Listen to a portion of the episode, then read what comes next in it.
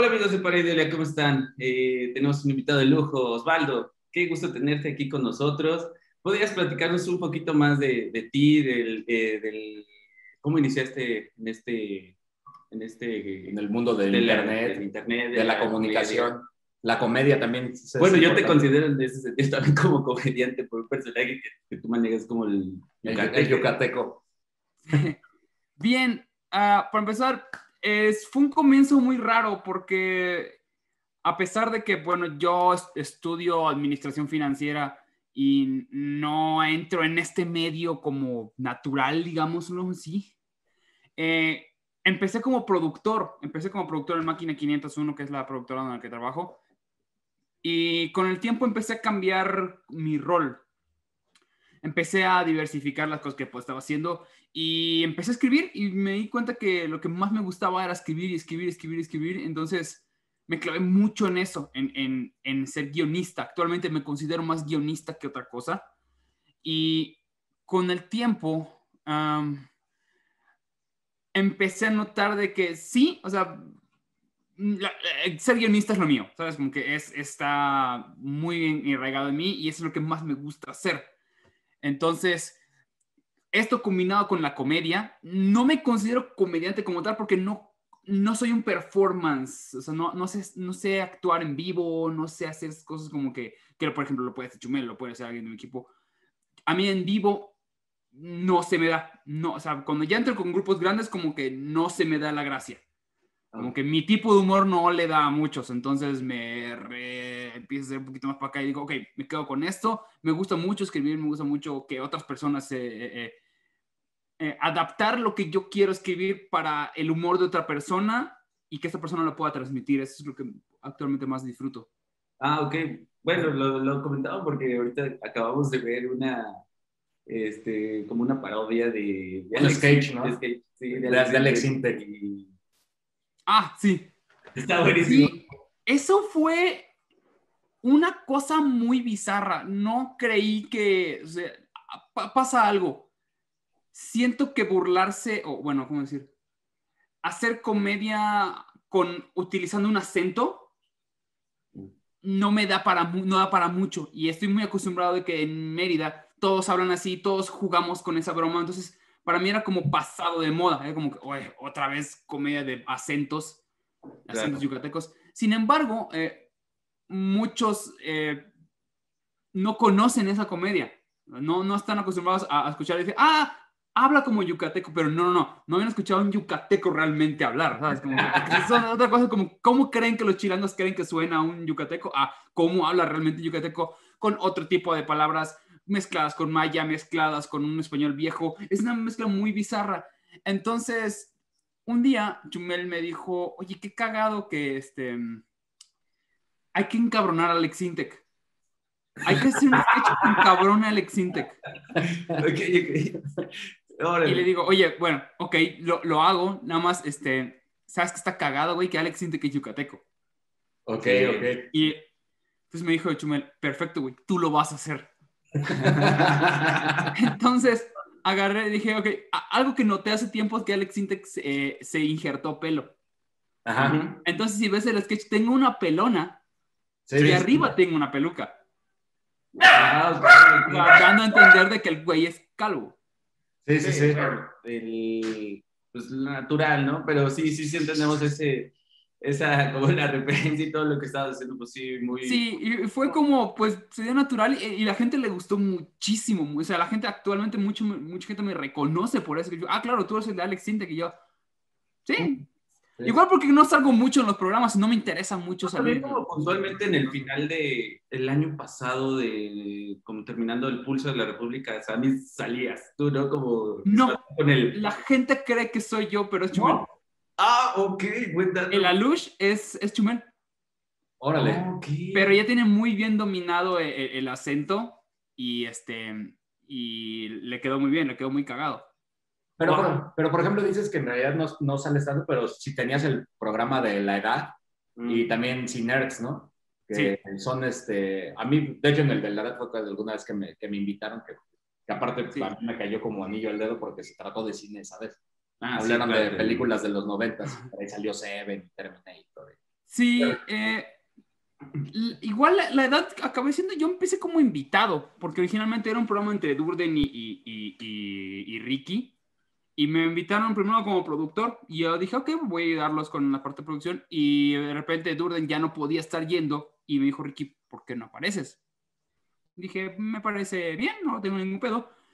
Eh, y me quedé en el programa. O sea, cuando me di cuenta, la mancuerna que estábamos haciendo ya era diferente, el programa cambia, ya no era el mismo eh, el, educar a, los chavos, sino vamos a hablar de lo que nos gustaba y seguramente va a haber gente que diga, no entiendo nada, pero soy muy cagado, ¿sabes? Que pasaba mucho con los chavitos. Y con Cinerts no, a pesar de que sí conducía el programa, en mi mente me hacía pensar de que estoy en una plática con mis amigos. Sí, sí. Para mí todo el tiempo era, vamos a hablar de cine como una plática y todo el tiempo así funcionaba. Por, por eso no sentía la presión de ser un host o de ser un entretenedor. ¿Entretenedor es una palabra? No, este, eh, sí, sí, sí. Entonces, para mí... Eh, por eso no me considero yo como un presentador o como un comediante en, persona. Incluso en, deportología también hacía de repente personajitos, porque pues también ayudaba a escribir, ayudaba a producir y pues de repente faltaban manos, faltaba gente que apareciera y me decía, no, güey, pues vas. Oye, deportología, ¿cómo fue? Porque al menos desde el pulso daba la impresión de que no eran como tan afectos, por ejemplo, hablando particularmente de fútbol, soccer o sea, que Chumel siempre se, ha aventado varias cosas. No, pues yo no le entro porque yo sí fui a la universidad, ¿no? Sí. Eh, a, lo que, a lo que me sumo un poco a él, pero... hace años, Chumel tenía muy en clara la idea de querer hacer otro producto aparte del pulso. Todavía no existía la edad, no existía ni un producto. Lo único que existía era el pulso. Y dijimos, oiga, eh, quiero hacer otro eh, pulso, pero de deportes, me dijo. Y originalmente me lo había, me estaba aventando a mí y llegó un chico, eh, que igual era productor, que, que, ya no está con nosotros, que dijo, yo lo puedo hacer, yo puedo armar deportología con, con este, porque yo sí sé de deportes, me dijo. Y todos le dijeron, ¿vas? Eh, metió a un chico que se llama Roger, empezó a hacer el programa y no tenía vistas y no tenía vistas y la gente no estaba contenta, no, no, entendía de qué trataba, porque tenía un gran problema. Estaba sacando un programa de deportes en miércoles. Y la gente que ya sabe de deportes ya se enteró de todos los resultados el domingo en la noche. Claro. o sea, salía demasiado tarde. Era demasiado tarde. Entonces, ¿qué estabas viendo? Cosas que desde güey, ya, ya, ya inició una nueva jornada de fútbol y tú apenas me vas a presentar los resultados del anterior no funcionaba. Entonces eh, decidimos cambiar el formato. Se, se, sale este productor y Chumel me dijo, hay que cambiar esto. Esto no funciona. Entonces, en realidad el deportología que todos conocen es el deportología 2.0. Es el nuevo deportología. Mm, en una ocasión, en, una reunión, este, Chumel y Durden me dijeron, ¿por qué no mejor meter estando peros? Dije, Ahí entró este. Los primeros dos en entrar fueron Richie y Diego. ellos son los dos originales. Me tuve una junta con ellos, platicamos, hicimos juntos el primer guion. Todavía tenía mucha estructura tipo pulso. Estaba muy estructurado tipo pulso cuando empezó. Y con el tiempo vimos que estaba jalando en vistas, pero no era lo suficientemente cagado. Ok. Eh, entra Alex Fernández, me salgo yo porque entro a escribir a HBO. Y cuando entra Alex, cambia el esquema. Dijeron, a ver, a la gente no le importa el resultado. Lo que le está dando más risa son los sketches. Vamos a hacer sketches a la menor intención. Ok. Entonces, deportología termina tratando sobre sketches. Sketches, sketches, sketches, sketches, sketches. Y, ah, y de repente dábamos información. Era, era, de, era nada más la, el, el, la situación nos presentaba el sketch, ¿sabes? Como que, ah, y pasó esto, ah, vámonos a sketches, vamos todo eso. Y fue una locura. Para mí, de, de fue una locura trabajar con los chicos. Eh, fue muy, muy, muy divertido, este, muy cansado, porque eran, a pesar de que el pulso lo grabas en tres horas, de portología la grababas en 6, 7 horas. Ay, no. No, Era muy pesado. Porque era grabar sketches y luego grabar más sketches y luego sketches parados y luego cambiarse y hacerse, cambiarse los uniformes. Era- perdíamos mucho tiempo. Y eran muy profesionales en el aspecto de, les gustaba hacer otra toma, otra toma. Ah, quedó cagado, pero podría quedar mejor. Eso a mí me, me ayudó mucho en verlo en la parte profesional. Porque una cosa es que el director diga, no quedó bien, vamos a hacerlo otra vez. O las famosas tomas de protección que se dan mucho en, en- en- producción. A que el mismo actor te diga, quedaría más cagado si haces esto. Y el otro te diga, órale, va, vamos a hacerlo. Boom, luego dice, ¿funcionó? Sí, no funcionó, no pasa nada, nos quedamos con lo anterior.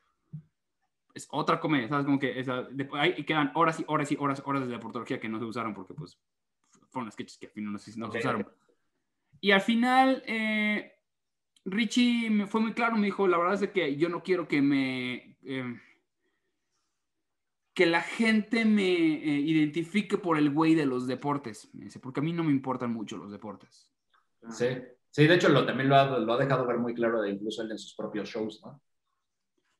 Sí, sí, él digo, dice, a, a mí no, no, no le gustaba que lo, que lo eh, identificaran, por ejemplo, con Ubaldo, con su personaje que fue muy famoso. O sea, no, no, dice, no me gusta, me dice, no quiero ser un personaje, quiero ser yo, Richie, el comediante. Me dice, por esa razón creo que ya me tengo que salir.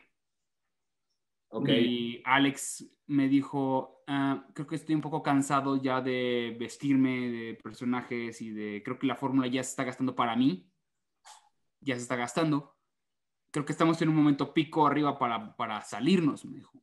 Y Diego, Diego dijo, sin ellos dos yo no hago el programa. ups. ¿sabes? Sin ellos dos, para mí, yo no voy a agarrar otros. ¿no? Y yo dije, "Ok, está bien, adelante. Eh, ni modo, ni modo, ¿sabes? Como que ah, tan, tan amigos como siempre, no acabamos peleados, yo sigo viéndolos, son grandes amigos. Este, Entonces, pero acabó, un- acabó ciclo, ¿sabes? O sea, como que acabó ese ciclo y lo, y- y lo entendí. Eh, en máquina no nos quedó muy claro qué iba a pasar, porque dijimos, ah, no pasa nada, metemos a otros. No es tan sencillo. Sí, no, no, no. Sí, es como- No es tan sencillo. No es tan sencillo por muchas razones. Por- Porque, por- por- digamos que el know-how ya lo tenía, yo ya lo sabía, ¿sabes? Como que no me dije, ah, pues se hace así, se hace así, se hace así, me- guionista, queda. Pero ¿a qué costo? ¿Sabes? ¿La gente realmente iba a aceptar unos nuevos comediantes de golpe? Es como, Sí. es como en una serie de los 90 cuando te cambiaban el actor, ¿no? O- Sí, imagínate cambiarte todos los actores. Sí, sí, sí. De hecho, te, te encabronas cuando con que te cambien al actor de doblaje, ¿no? También. Exacto, exacto. Ima- Ahora imagínate cambiarte todo el proyecto. Entonces, al principio lo intentamos, hicimos un piloto con otras personas y lo presentamos a varias personas a ver si estaban interesadas, a Fox Sports, a, a- canales de, a ver, esto va a continuar, este es el formato. Y me dijeron, no, No, no, no. había algo que, me- que no, que no quedaba. Sí. Bueno, sí, también ¿no? como preocupaste ya de la misma idea y, y hacer los refritos, sí, ya no, ya no es lo mismo. Dijimos, no, Y lo dejamos bastante tiempo, bajamos un año entero, dijimos, porque todavía teníamos la intención de regresar con el viejo de portología, pero para eventos especiales. O sea, ellos fueron dijeron, oigan, si alguna vez quieren hacer un evento, si quieren hacer como un especial sobre algo de deportes, lo podemos hacer. Ok. Ah, órale. Estamos hablando de olimpiadas, finales, ¿sabes? Claro. Como cosas Mundial. que pueden evitar y podemos hacer como algo tipo, pues, como ponchito. Ok, ok. con ellos, ellos dijeron sí. Y estábamos planeando llevar a, a- a las Olimpiadas. Wow, Ok. qué interesante. O sea, en nuestro plan ya estábamos buscando patrocinadores. Dijimos, vamos a llevar de deportología a las Olimpiadas con los viejos. Tal vez metamos unos nuevos para que empezamos a ver qué onda. Qu- Queríamos ver qué, qué podíamos hacer. Al Y- final. Continúa, continúa. ¿Mandé? No, continúa. Y al final, pues obviamente no sucede las Olimpiadas por, por coronavirus. Sí. Y, Detalle curioso. y al final, este, hace dos, tres meses, Ricky me dice, ¿por qué no intentamos? O sea, vamos a intentarlo con otro formato. O sea, vamos a cambiar el formato de portología con la misma estructura de chistes, pero vamos a cambiarlo, me dice, porque no puedes hacerlo con personas, porque no lo intentamos vía remota. Cada quien graba sus sketches, cada quien hace sus partes, con gente completamente nueva, TikTokers, o sea, gente que tiene otro rollo, otra mentalidad. Incluso estuve intentando meter chicos LGBT. Órale. O sea, dije, vamos a ver si ellos pueden presentar algo divertido. ¿Sabes? Como que. Al final, tampoco se pudo hacer. Ok. Ah, los, los chicos LGBT me dijeron, uno me dijo, está muy buga tu proyecto, literal, o sea, es... ¿qué, qué hago yo acá? Y yo dije, güey, es muy cagado, o sea, el comediante hace comedia con lo que sea. Y te enseño a los, si te enseño a los deportes vas a encontrar de que ahí no mames un chingo material y te va a dar mucha risa. Sí, sí, sí. Al final me dijo, no, no estoy interesado. El segundo me dijo, ah, lo voy a pensar. No lo pensó bien, pues no les gustó.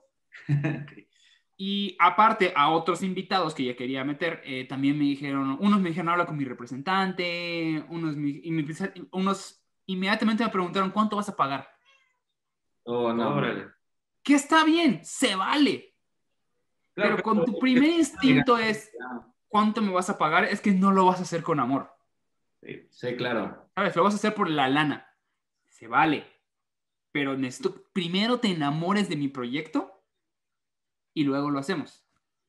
Y luego un chico me dijo, no mames, siempre he querido aparecer en deportología, sí me parece una gran idea. Y luego me tuve una reunión con él frente a frente, platicamos y me dijo, ya me arrepentí. Wow. Ya me arrepentí, creo que no es una buena idea. Te, te- te puedo ayudar a escribir, podemos hacer cosas, me dice, pero creo que no es una buena idea eh, regresar de portología, la gente no lo va a aceptar. O sea, a mucha gente, la principal razón por la cual no entró es porque me dice, no voy a aguantar el backlash. También se vale, ¿sabes? Como que no iban a aguantar la madriza que les venía, porque les iba a llegar una madriza de gente diciéndole qué clase de mierda es esto, a aunque esté bueno.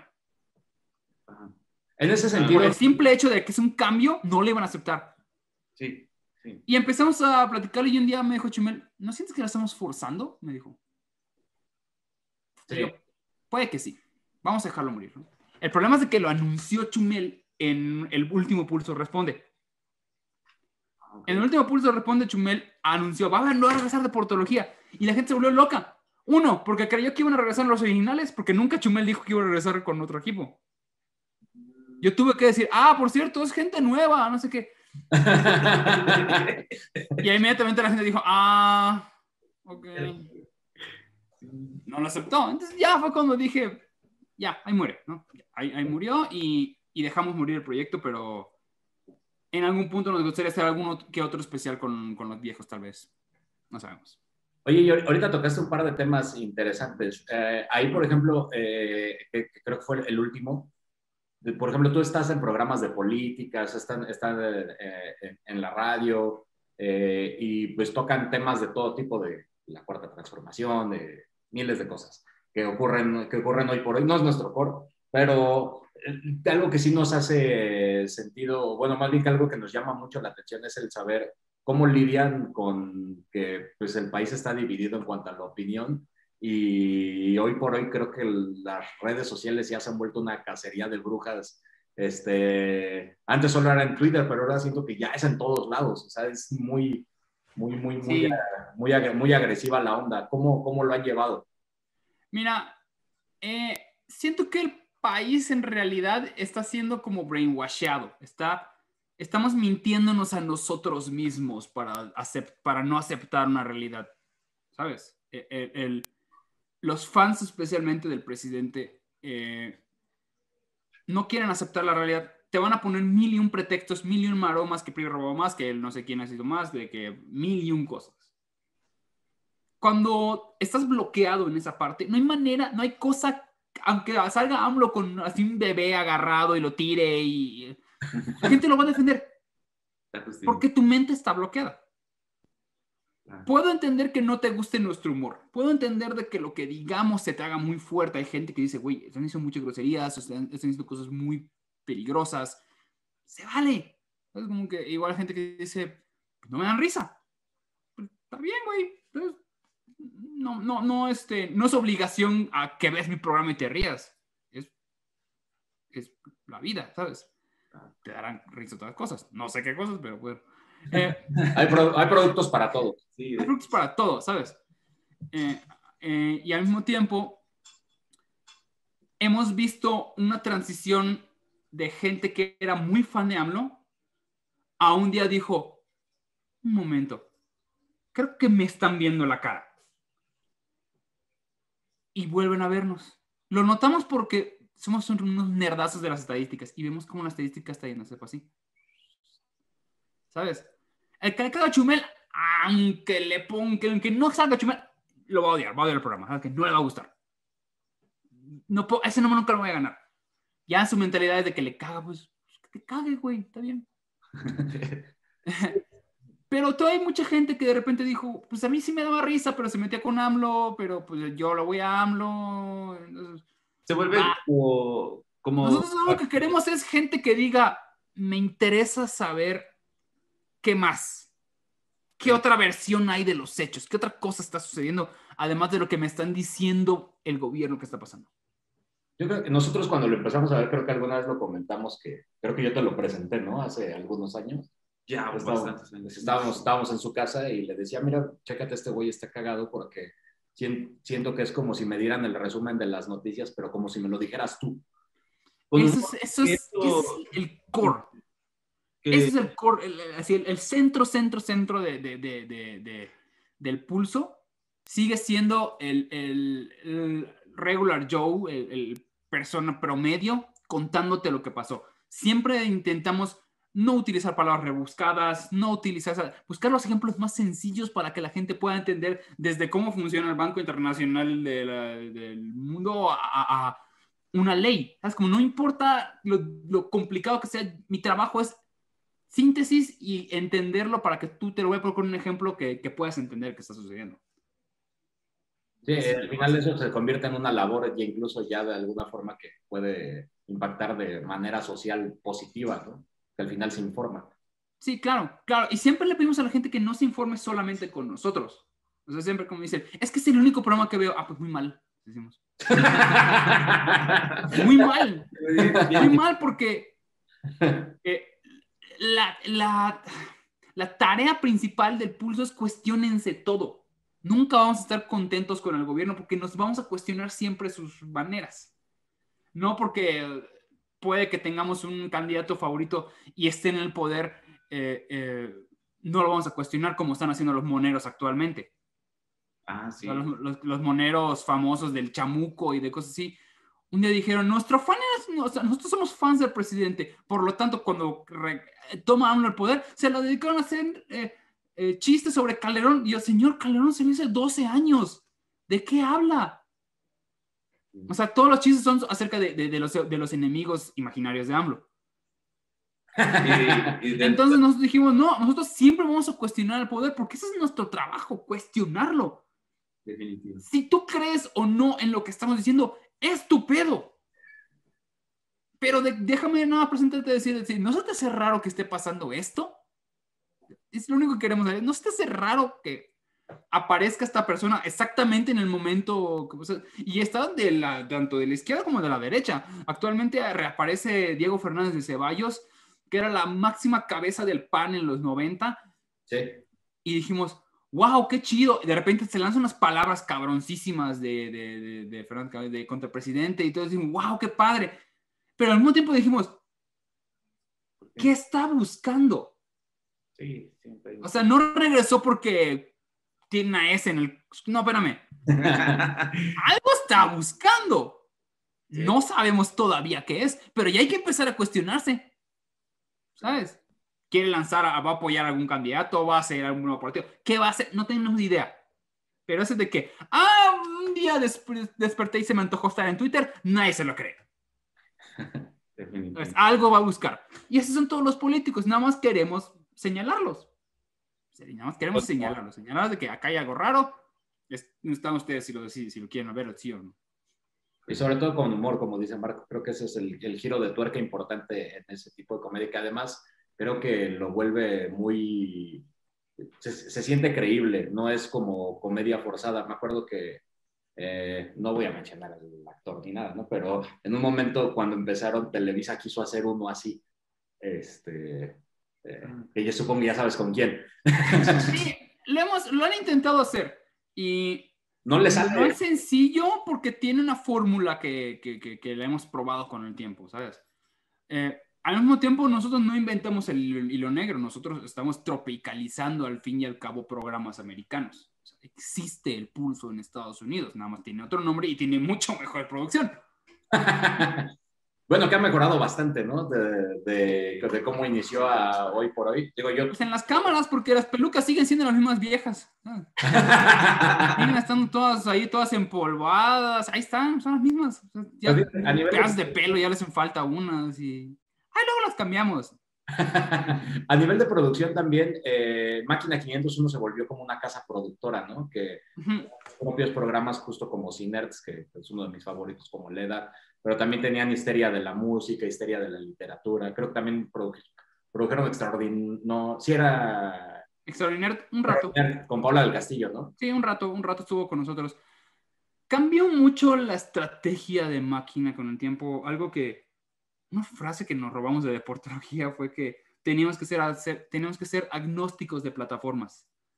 Okay. Teníamos que pensar en de que, ah, sí, estamos en YouTube, y antes era todo YouTube, era vamos a hacer todo nuestro contenido en YouTube, porque vamos a meterle todas nuestras canicas a YouTube. Y sacamos un chingo de programas y nos asociamos con Gios, nos asociamos con Paola, nos asociamos con varios. Decir, decir, déjanos manejar tu canal y te grabamos y luego vemos.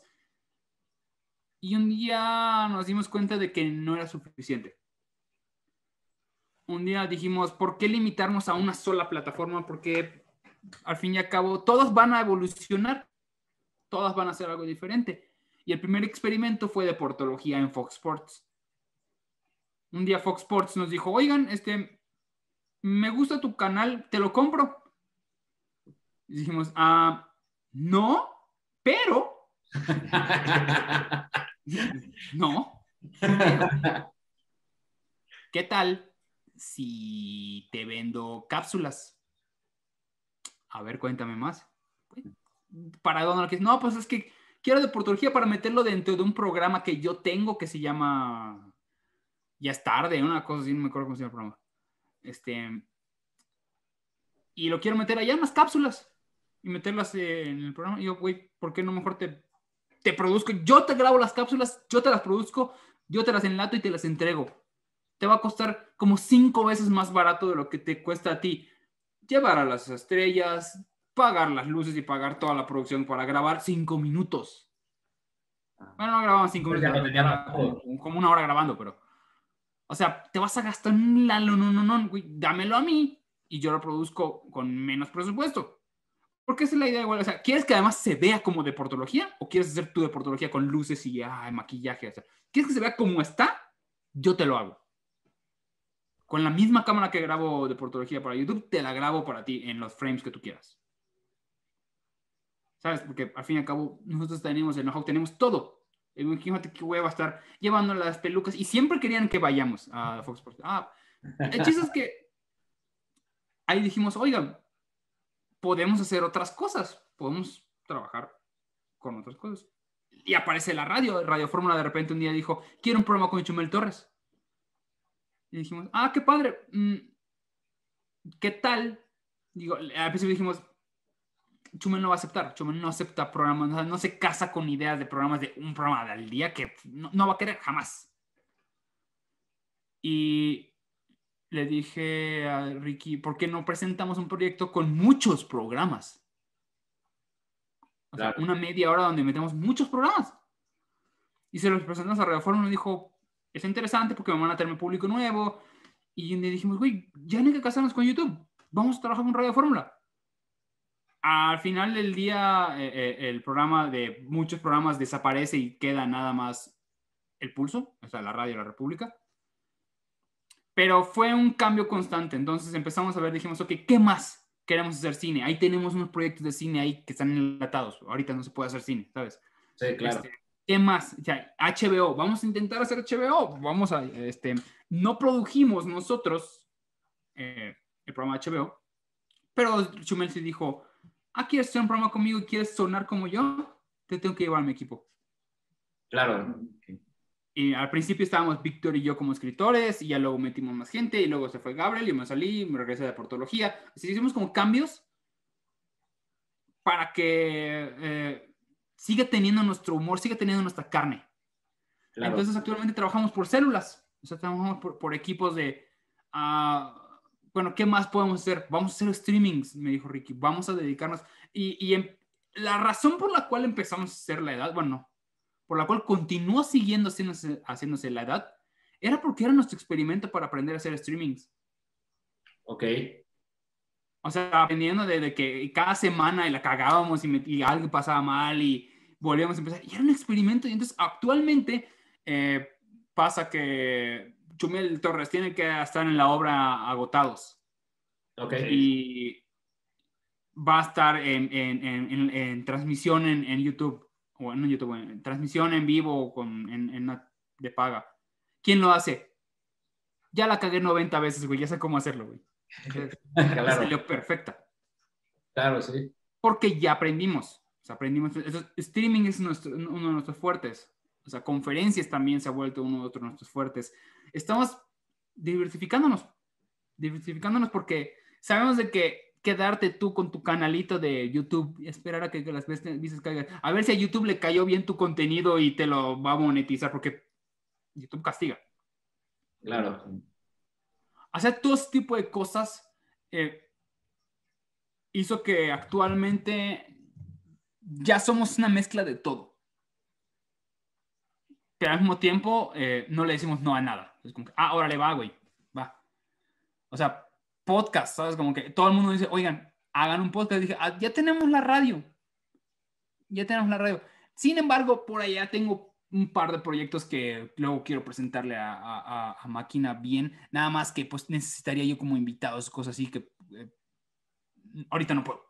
Sí, es complicado. Estoy reservándome, pero yo creo que se saldrá otro proyectillo por allá de vez el podcast. Y justo eh, eh, la vez anterior que, que, fui con ustedes a Máquina, Ricky Moreno decía, estábamos analizando que la última vez que nos vimos fue en el 2018. Ricky Moreno decía que eh, en ese año decía, 2018 se va a volver streaming todo. Y en realidad estoy, estamos en 2021 y se volvió algo súper importante.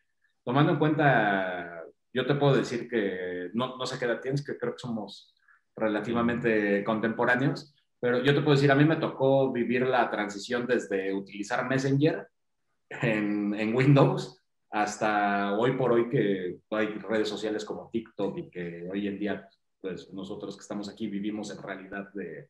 También... Sí, o sea, nosotros llegamos a la mayoría de edad sin un celular. Sí, exactamente.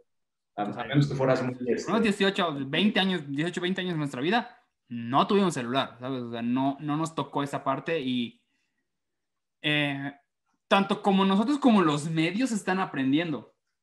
Eh, ¿Qué pasó con Televisa? ¿Sabes? De que Televisa quiso entrar al pedo del, streaming ya muy tarde. Sí. Ya muy tarde. O sea, ya que, ya que estaban todos ganando, de repente dijeron, ah, sí, sí quiero entrarle.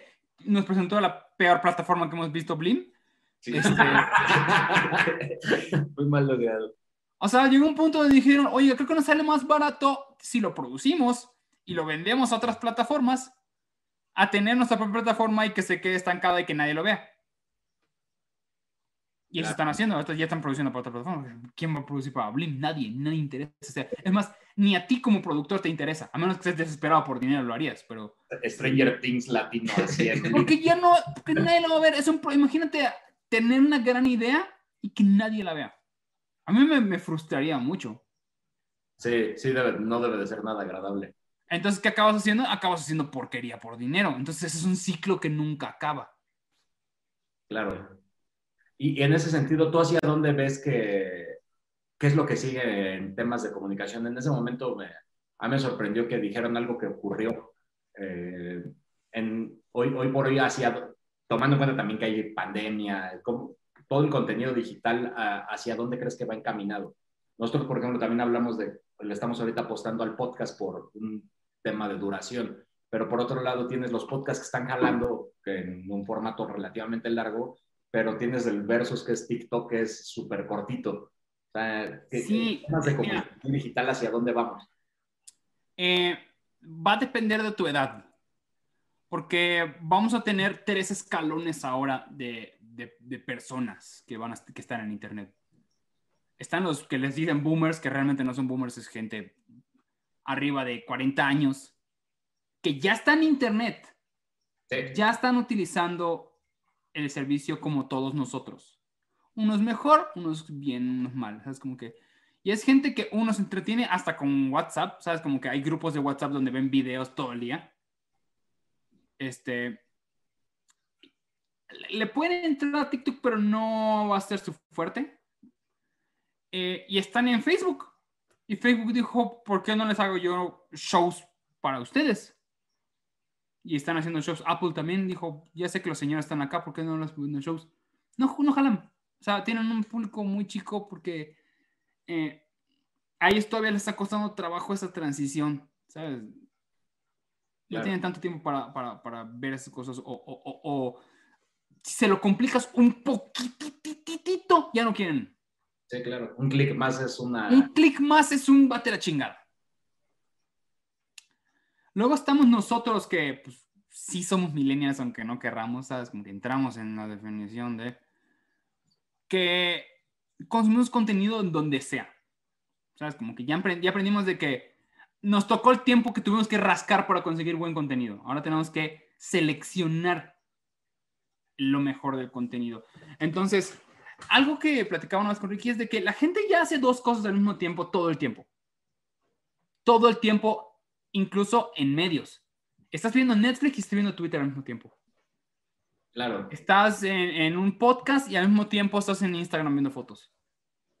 Estás haciendo siempre dos cosas. Entonces no puedes competir contra lo visual si eres auditivo y no al revés. Eh, no, no entiendo todavía quién ve podcast en YouTube. ¿Sabes? Todavía no me queda claro. Sé que existe es un mercado grande de gente viendo podcast en YouTube. Pero a mí me gusta mucho el podcast porque es muy imaginativo. Ok. ¿Sabes? Es, es muy... eh, eh, eh, la voz puede expresarte lo que está sintiendo y lo que está viendo, lo que está, lo que está pasando una persona so- con solamente su timbre. Y eh, digo, pero bueno, eso es eh, ya muy personal, ¿no?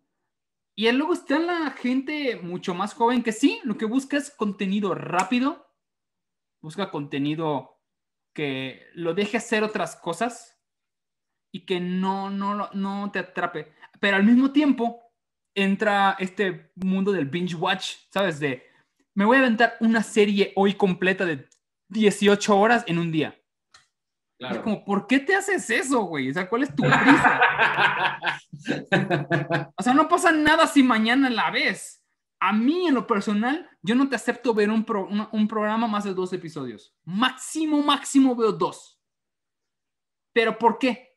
Porque yo vengo de esa generación de que tú decías de, me presentaron esto esta semana y, y- y- y déjame analizarlo, déjame masticarlo. Por eso me está gustando lo que está haciendo Disney Plus, que es un, un episodio a la semana y te la pelas. Sí, sí, como Better Call Saul en Netflix. Como todo el mundo, como así, como, lo, como el mundo que crecimos. Claro. El, el problema es que la velocidad de las cosas se van dando tan rápido que si te muestran una vez que puedes comerte todo el pastel, te vas a querer comer pastel del golpe siempre. Pero ¿qué pasa si nada más te comes una rebanada? Lo disfrutas. Sientes el sabor del pastel. A la tercera, cuarta rebanada ya no sientes el nada más sientes que es una masa que está entrando en tu cuerpo. Lo mismo con una serie, ya no procesaste qué pasó con el personaje, ya no procesas esa... pa- eh, digo, ese es muy, muy mi punto de vista. Pero hay gente que me cuenta que ve series como si fueran Juegos Olímpicos. ¿Sabes? De como que ya vi todo Netflix. Y digo, "Eh, felicidades, güey. ¿En qué momento viviste? ¿En qué momento disfrutaste? Pero te pregunto una cosa de la serie y ya no sabes. Ya no te acuerdas. Sí, sí. Porque fue nada más información que entró y salió. Sí. Agarraste un elemento y ya. En cambio, a mí me gusta decir, ok, voy a ver, yo veo cuatro, cinco series diferentes en el día, pero es uno de esto, uno de esto, uno de esto, y los proceso. Y digo yo, ay, está interesante, o "Mm, no está bien para acá. Y, y te vuelves más crítico de lo que estás viendo. ¿Qué series nos recomiendas ver? ¿Qué series? Ah, ¿qué series? Actualmente, ah, creo que lo que está apostándole bien Netflix me está gustando es a las docuseries. eh, hay unas muy interesantes, hay unas que no tanto, me agarraste en curva, sinceramente, porque yo lo que estoy haciendo es eh, agarrando a ver series que no pude ver hace unos años, como The Shield, como eh, Bullshit, como series que estaban a principios de los 2000 que no pude ver porque no teníamos todavía el streaming como, como estaba y era como rentar DVDs, cosas así. Y las estoy retomando Estoy retomando esto, estoy retomando, por ejemplo, unas Star Trek que, una Star Trek que nunca había visto, que era Deep Space Nine. O sea, me estoy quedando como en series como muy... que debí ver en su momento y que me van a aportar algo para lo que quiero hacer más adelante. Ok. Pero, híjole, creo que todo lo que yo diga ya todo el mundo ya lo vio, ¿sabes? Okay. O sea, porque por lo mismo que la gente es muy atascada. Sí. Es muy atascada. Entonces, eh, eh, disfruté mucho, por ejemplo, WandaVision en la parte de... A la gente le gusta mucho crear teorías. Claro. Si ves una serie de madrazo, no crees una teoría porque ya no te dio tiempo. Esto ayuda y perjudica al mismo tiempo. Ve qué pasó con Game of Thrones. Creas expectativas demasiado altas. Sí, el problema de Game of Thrones no es que sea un final malo. El problema es de que la gente en su cabeza tenía un mejor final. Todos. Sí, sí, sí, A nadie le vas a dar gusto porque si le dabas el gusto a uno, otras 90 personas iban a decir, no, es que yo creí que el mejor final era el mío, el de mi cabeza. a mí sí me gustó. Y eso acabó matando a la serie. Para mí no es un mal final, es un final seco, de golpe. Pero la serie era así, ¿no? También creo que. Sí, sí, la serie. No fue el mejor, no fue el final más.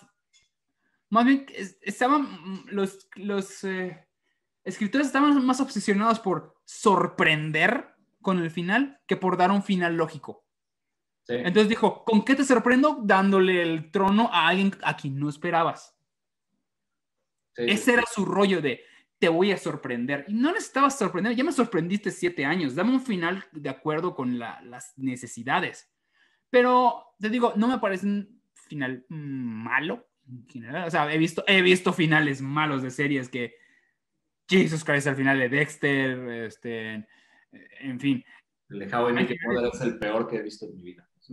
A la gente odió el final, por ejemplo, de How I Met Your Mother, pero lo mismo, buscaban el value shock, o sea, como el, el, final choqueante de, y al final siempre quiso estar con esa señora, es como. Es así que, que eh, más, eh, que hagas, ¡ah! con el final. Y al final no quieres hacer, ¡ah! quieres hacer, ¡ah! y descansé. La entonación. Ya descansó, ya descansaron todos los personajes. O sea, no me importa que o sea, quieres. El final más obvio es el final feliz. Muy bien. ¿Star Trek o Star Wars? Star Trek. Ok. Star Trek es mucho más complejo, es mucho más humano. Eh, no se basa en, en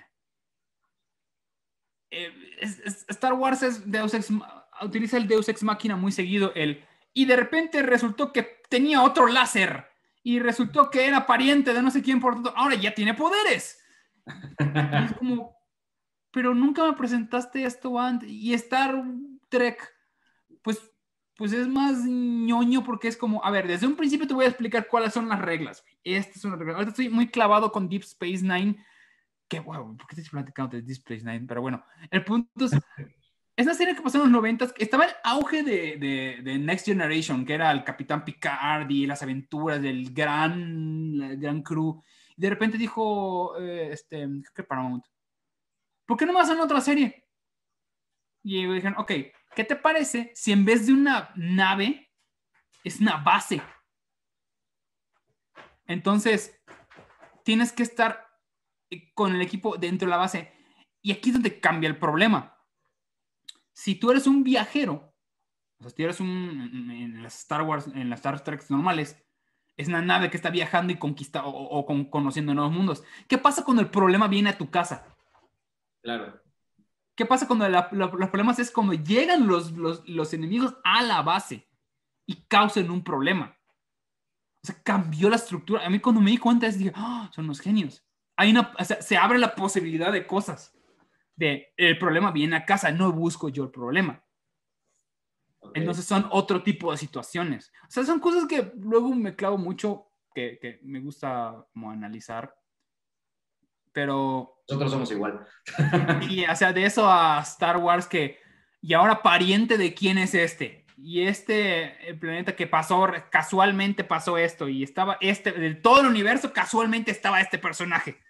Sí, tiene un rato que todo se guía por la casualidad. De que todos son, es casualidad, nueve, nueve películas de casualidades. Este, sí tiene grandes pe- películas, o sea, Rogue One es una muy buena película.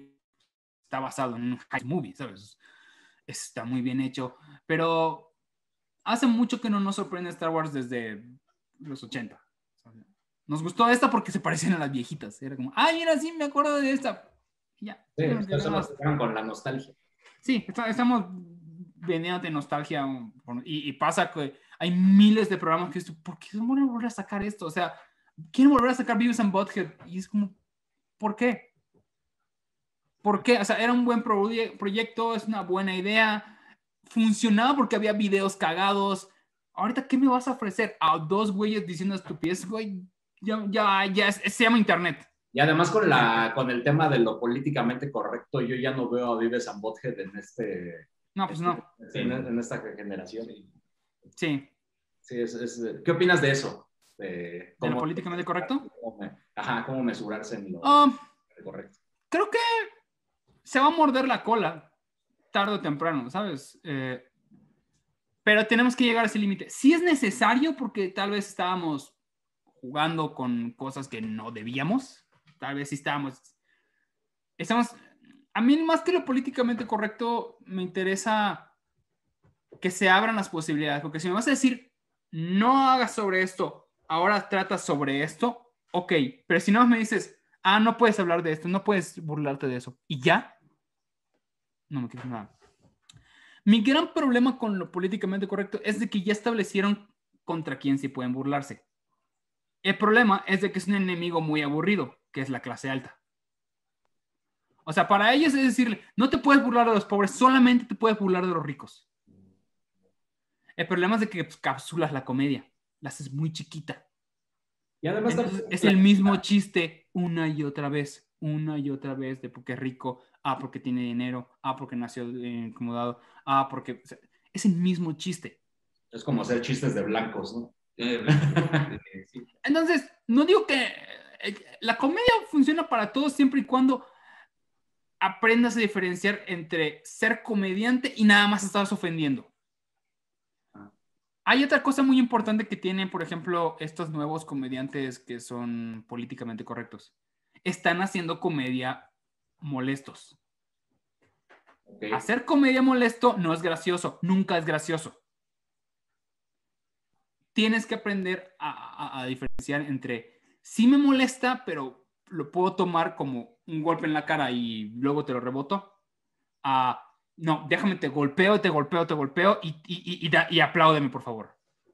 O igual está la comedia de que está jugando tanto con eh, los pasadizos de que no querer pegarle a nadie que no da risa a nadie. Entonces, eh, yo le llamo la comedia del aplauso. Fíjate en algunos especiales de cómo al final acaban contándote una historia que no era graciosa. Ah, es que a mi familia le pasó esto y te empiezan a contar y al final es triste, es triste, es triste, es triste, es triste. Y le quieren rematar con un chiste que no es lo suficientemente fuerte para sobrepasar lo que acabas de pasar. Entonces, te quieren aleccionar y yo no quiero ir a un show de comedia que me leccionen. Un comediante no me va a leccionar, perdón, no, no es quién es para leccionarme. Eh, entonces veo mucho que, ¿qué acaban haciendo? Acaban aplaudiendo. Cuando no les da risa, acabas aplaudiendo como diciéndole, tiene razón, bravo, tiene razón. ¿Te dio risa? No, pero tiene razón. Aplauso. Y así acaba. Entonces, es comediante, no coach de vida, ¿no? El gran problema de la eh, de lo políticamente correcto es de que tarde o temprano te va a volver a dar risa lo que no debía dar risa. Es que en realidad yo creo que nos sigue dando risa. ¿Por qué crees que funciona la comedia de pedos? Porque es fácil, ¿no? Yo creo que en realidad es porque es fácil. Porque un pedo es algo socialmente inaceptado. ¿Sabes? Está mal que te tires un pedo. Eso te da risa. No te da risa el sonido. Te da risa de que, uh, cometió un acto que socialmente está mal. Esa es la comedia del pedo. Por eso, por eso la comedia al principio, cuando nace el, cine y todo eso, era una comedia física. Era de, ah, se cayó, eso está mal, eso me da risa, eso a mí no me pasa. Se me estoy yendo desde, desde la psicología de la comedia. Claro. ¿Qué va a pasar si me sigues prohibiendo hacer un chiste de un negro? Que cuando alguien haga un chiste de negro, me voy a reír tres veces más fuerte. ¿Sabes? me estás prohibiendo, me estás prohibiendo no reírme. Sí, y siempre la censura provoca que vayas a buscarlo más. Y la risa es un escape. Y hablando de ese punto de escape, fue lo que pasó con, con el pulso. Necesitaba, pues, ahora sí que el consumidor necesitaba escuchar, reírse, saber que estaba mal como la, la, la política, toda la porquería que esto se, se manejaba, pero con humor, ¿no? ya se manejaba también en los medios, pero ya también siento que ya estaban como, como limitados también. Sí, siempre, siempre han tenido una línea, desgraciadamente siempre han tenido una línea. y la razón principal por la cual no nos vamos de YouTube es porque es un lugar que no nos dice qué hacer. Bien, muy bien. También va a llegar un punto, me imagino, no sé, este, esta cuestión, ya lo han preguntado, del, de manejarle el mismo tema, como el, eh, la política va a llegar a este punto, va a pasar el sexenio de AMLO, va a seguir otro, y, y, la comedia puede llegar también en ese punto como de, oh, pues es que ya no es como nuevo. ¿Cómo, ¿Cómo renovarse también en ese sentido? Porque sí. voy a pasar como en la cuestión de, a la música, perdón, como Molotov, ¿no? Que en su momento fue un chingarazo, ¿no? Que era algo como que, órale, las groserías y que hablaban como temas que todos ya hablábamos por acá abajo. Creo que lo que cambia son cosas tan pequeñas que luego no te das cuenta. ¿Sabes? Ah, ah, pero para mantener, o sea, porque cuando haces un cambio drástico en tu programa, la gente lo rechaza. Pero si lo haces poquito a poquito, te das cuenta de que ya está ahí, ya estás metiéndote y ya vas para allá. Un ejemplo claro es, YouTube un día de repente dijo, eh, ya hice tratos con las disqueras, ya no puedes poner música en tus programas. Si pones música, todo, o sea, aunque hagas un contenido de 30 minutos y hayas puesto 5 segundos de la canción, todo el dinero que ganaste de ese video se va al de la canción. Le vale verga. Oye, pero lo hice 5 me vale verga. Todo el dinero se va para allá. Y un día dijimos, oigan, ¿por qué no las cantamos?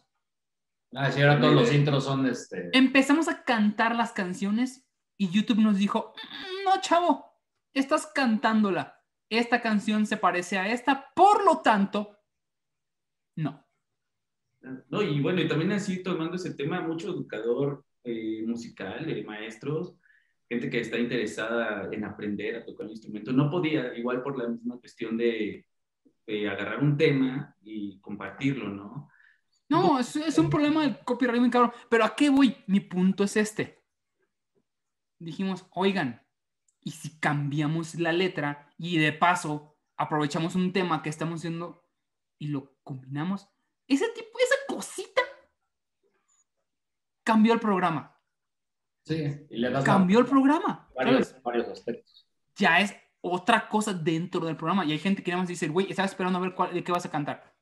Sí. Y luego dijimos, oye, está muy cagado ese pedazo, ¿qué tal si la hacemos completa?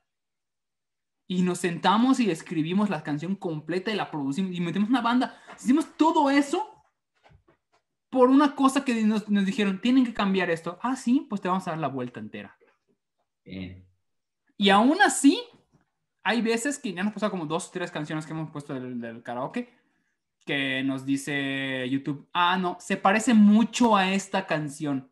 Sí, güey, ya le cambié el tono, ya le cambié la letra. O sea, sí son tonalidades parecidas, pero, güey, ya no es la misma canción. Pasó una época igual. Ya no es la misma canción. Pasó una época igual con el sample, ¿no? Que, que agarraban como DJs, cortaban frases y las pegaban y, y este mismo las disqueras les, les iban encima, ¿no? pero hoy en día hacen como lo que ustedes hacen, o sea, son como samples, ah, hacen tanto, los recortan tanto que pues ahora a ver, descífralo, ¿no? Y de, de dónde viene. Sí, sí te, sí te entiendo en ese sentido. Y entonces, esos pequeños cambios han hecho que el programa vaya evolucionando con el tiempo, ¿sabes? Los personajes han cambiado, las ideas han cambiado, el tipo de humor también, sin que se den cuenta ustedes, hay cosas que ya no decimos. Hay cosas que la pensamos tres veces antes de ponerlo. Antes nos manejábamos, teníamos un lema en, los del pulso, decíamos, no importa qué tan cruel es el chiste, si te hice reír ya perdiste. Así dijiste, ¡Ja, ja, ah, qué culero! Ya te reíste, güey, ya perdiste. Ah, ya te uniste, ya estás dentro de mi equipo aunque te encabrones, aunque digas, ah, no mames, se le hicieron mal. Sí, güey, pero te reíste. Exacto. Y para mí ese es mi cometido. Ya te reíste. El problema fue que nos llevó a un punto donde ya no conocimos los límites y nos metimos con el dijo el presidente y nos metimos en un gran problema. O sea, entendimos eso. Entendimos de que, ok, tal vez sí existan límites. Vamos a conocerlos con el tiempo. La comedia se trata de experimentar. Claro. Sí, porque además es muy subjetivo el humor. Siempre. No, no, a todo el mundo le da risa lo mismo. No a todo el mundo le da risa y no lo mismo que da risa. Créeme, a, mí me dan cosas muy específicas y muy bobas. Muy bobas. Que de repente. O sea, un chiste que, puede ser que sea tan sencillo, pero al mismo tiempo digo, güey, qué bonito chiste, te lo aplaudo, qué bonito. a, uno elaboradísimo que a mí me digo, ah. No tiene tanta gracia. Sí. Pues, estamos eh, en la recta final, sabemos que tiene, tienes eh, una agenda ocupada. Sí, tengo la radio ahorita. Pues para ir cerrando, eh, mm, ¿quieres agregar algo más a, pues, la gente que te conoce más allá de, de las participaciones que, que tienes en el programa? sobre todo lo que hemos hablado sobre la comunicación, sobre lo políticamente correcto, sobre la comedia, algo que con lo que te gustaría cerrar que no les dé miedo en hacer comedia. El gran problema de, todos eh, los nuevos movimientos es de que por miedo a no decir las cosas, nos estamos perdiendo en mucha comedia, en mucha comedia. Nos vamos a encasillar en los mismos personajes, en lo mismo que consideramos que es bueno porque es incluyente, que que a, lo malo, porque, o sea, no hay que llegar a ningún límite. La gente cree que porque ah, haces comedia ofensiva, eres un, eres un machista, eres un misógino y eres un racista porque hiciste un chiste de eso. Creen que porque toda tu comedia se basa en eso. No, espérame. Hay veces que pues, le tienes que pegar a todos. Inclusión es saber pegarle a todos. Claro. ¿Sabes? Eh, eh, no, porque, ah, es que son pobres, no puedes hacer chistes de ellos. son personas. Son personas. Y, no hacer chistes de ellos es borrarlos, ser como que no existen. Claro. Y no, sí existen. Sí, la están pasando mal. Sí, también puede que lo rico lo esté pasando mal diferente. Puede que no seas, no empatices con lo que está pasando, pero también está causando problemas. Y todos tenemos problemas. Y todos los problemas pueden ser graciosos. Y al, otro lado también, ¿sabes? Si te encasillas nada más en hacer un tipo de comedia con, como lo que les platicaba hace rato, aburres, aburres, o sea, aprende a diferenciar, el mundo es muy grande, te puedes burlar de muchas cosas, o no necesariamente tienes que burlar, si no te gusta la comedia y no te gusta que se burlen de nada, pues no te metas a redes sociales y ya. o entra a Twitter, encabrónate todo el día y sé feliz con esto, como sea. El chiste es que eh, la comedia es muy bonita, es muy divertida. Eh, si intentemos no ofender a la gente, porque una cosa es ser hiriente, ¿sabes? Como hacer con saña las cosas. Cuando, cuando en tu mente sabes que estás diciendo algo más para que le duela que para que le haga reír a la gente, eh, ahí es donde está el error. Es como muy sencillo y la gente, el cerebro lo sabe. El cerebro sabe que estás dañando más que haciendo humor. Pues te agradecemos bastante este, tu tiempo. Eh, no, ¿de qué? Esperamos que a la próxima que, que ya se pueda hacer una reunión ya más eh, propia, ya pues nos sentamos y echamos una chela y platicamos. Segurísimo. Eh, te estás siempre invitado aquí para Idolia. Nos, Muchas no, gracias, no, amigos. la primera vez que estamos contigo, esperamos que sean muchas más. Y Aquí estamos. pues, nos vemos la próxima semana. Gracias, Osvaldo. Cuídate Bye. mucho. Un abrazo fuerte.